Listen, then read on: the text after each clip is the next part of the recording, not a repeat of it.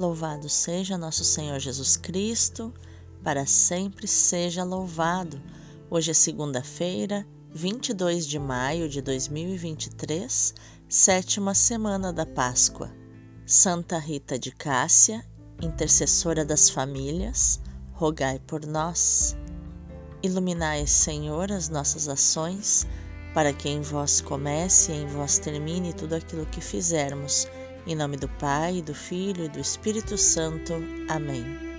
A primeira leitura de hoje é Atos 19, do 1 ao 8. Enquanto Apolo estava em Corinto, Paulo atravessou as regiões montanhosas e chegou a Éfeso.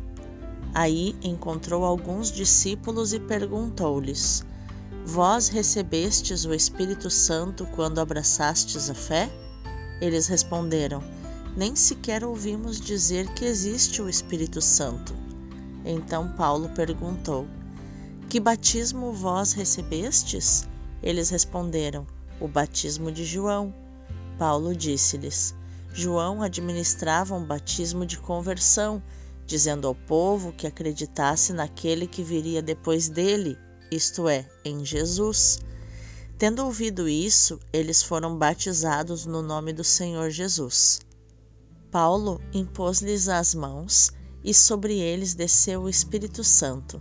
Começaram então a falar em línguas e a profetizar. Ao todo eram os doze homens. Paulo foi então à sinagoga e durante três meses falava com toda convicção, discutindo e procurando convencer os ouvintes sobre o reino de Deus. Palavra do Senhor, graças a Deus. O responsório de hoje é o Salmo 67 ou 68, versículos do 2 ao 7, e o refrão é o 33a. Reinos da terra, cantai ao Senhor. Eis que Deus se põe de pé e os inimigos se dispersam. Fogem longe de sua face os que odeiam o Senhor. Como a fumaça se dissipa, assim também os dissipais como a cera se derrete ao contato com o fogo, assim pereçam os iníquos ante a face do Senhor. Mas os justos se alegram na presença do Senhor, rejubilam satisfeitos e exultam de alegria.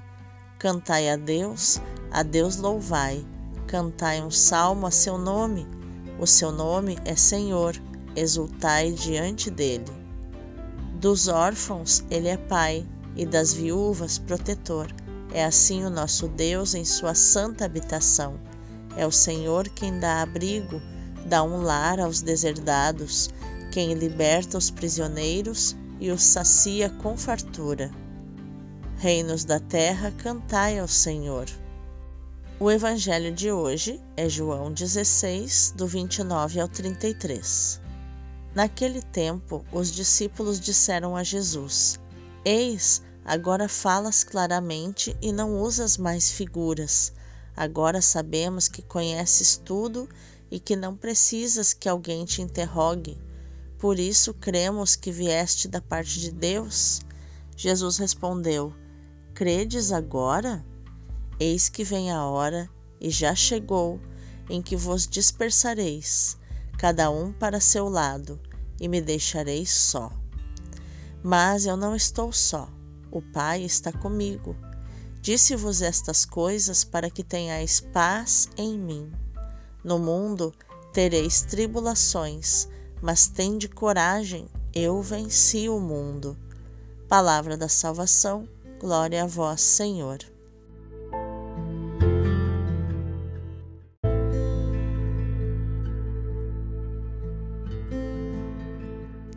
Vejamos o contexto das leituras de hoje.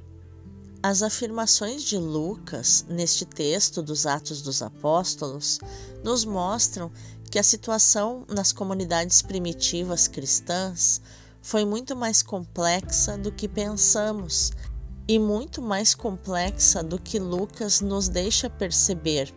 Havia muita gente com um pé no judaísmo e o outro pé no cristianismo eram meio discípulos de João Batista e meio discípulos de Jesus.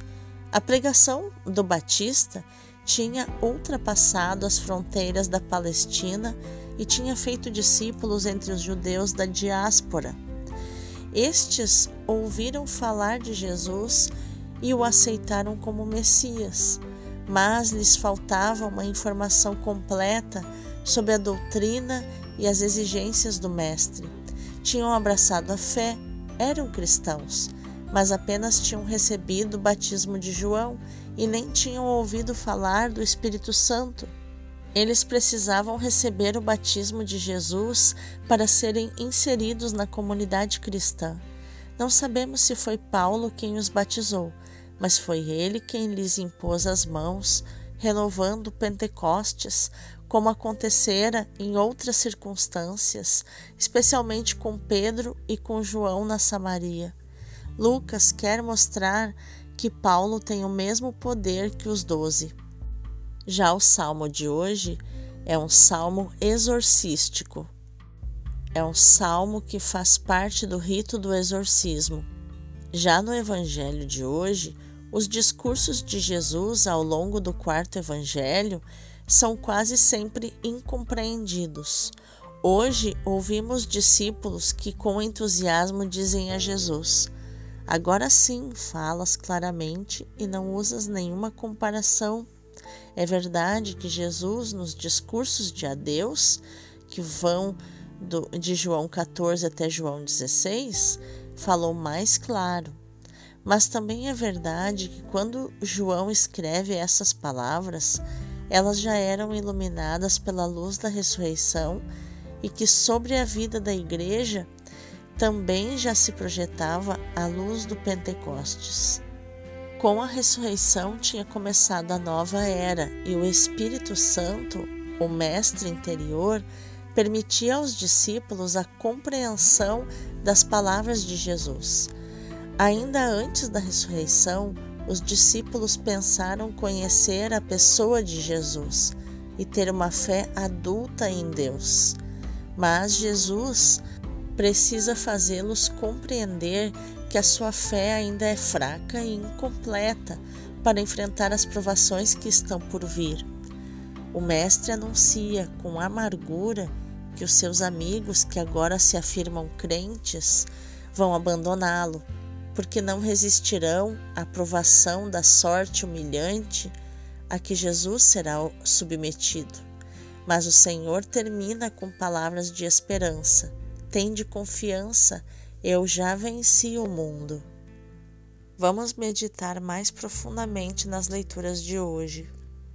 Os apóstolos estavam convencidos de que tinham compreendido Jesus e o que ele lhes dissera.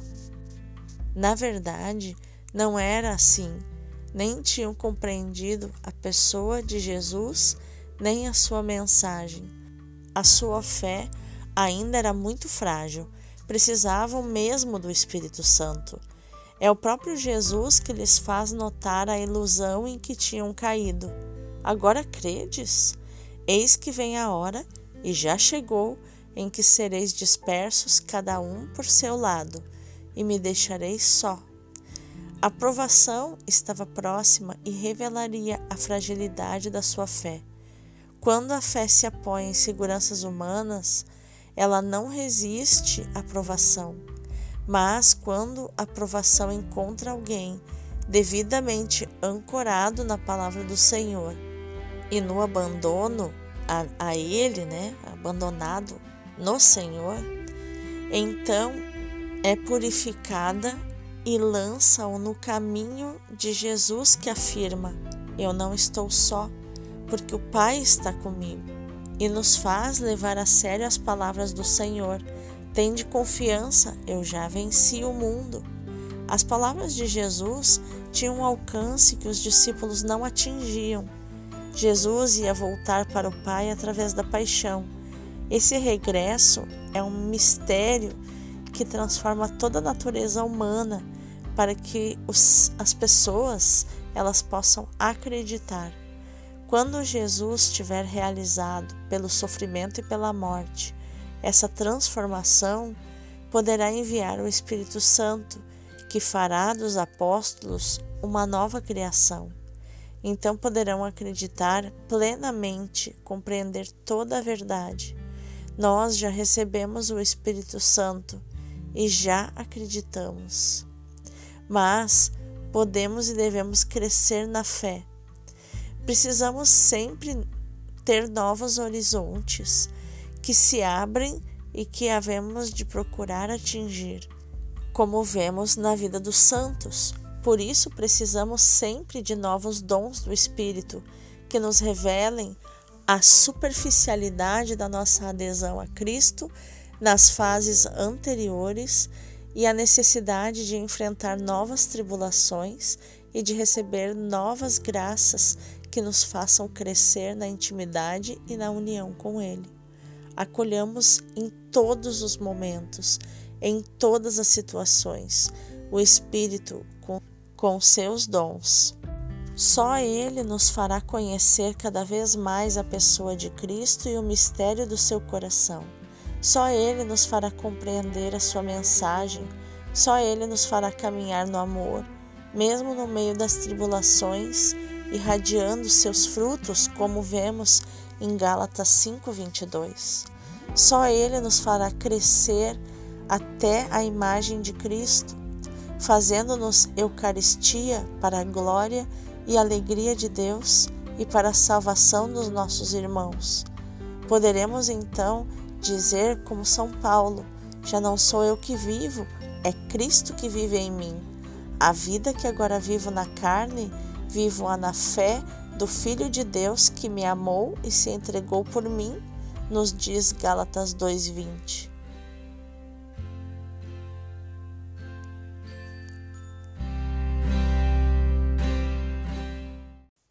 Vamos orar. Senhor Jesus, que na tua imensa bondade nos preparas para sermos uma nova criação no teu espírito e para aderirmos a ti com uma fé profunda Dá-nos a graça de participarmos no teu mistério de sofrimento e de alegria, no teu mistério de caridade. Nós o pedimos por intercessão de São João Evangelista, teu apóstolo muito amado e nosso preceptor na contemplação do teu lado aberto e do teu coração trespassado. Que ele nos ensine também o espírito de reparação, de expiação, de sacrifício, para repararmos os pecados dos outros e especialmente os nossos próprios pecados.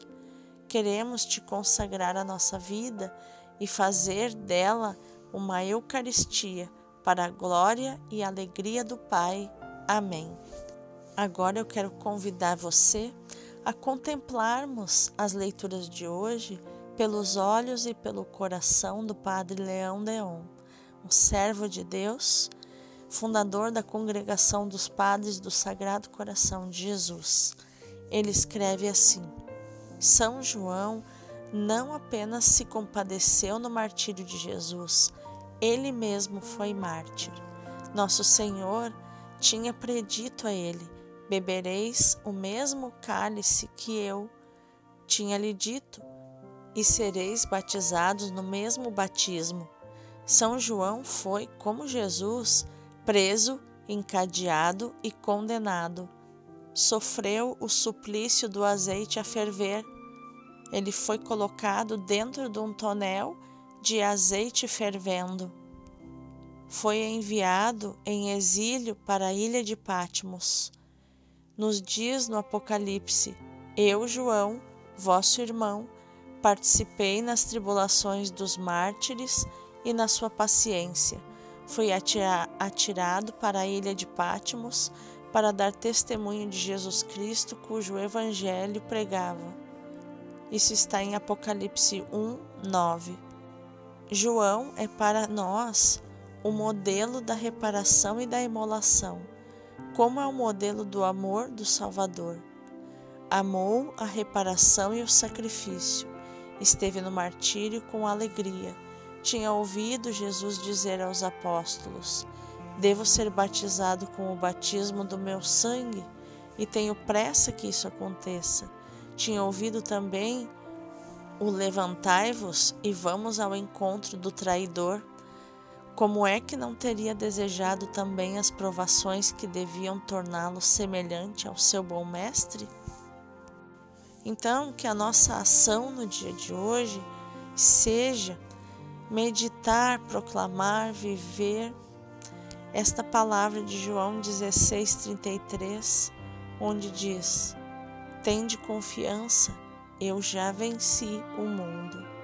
Deus abençoe o teu dia.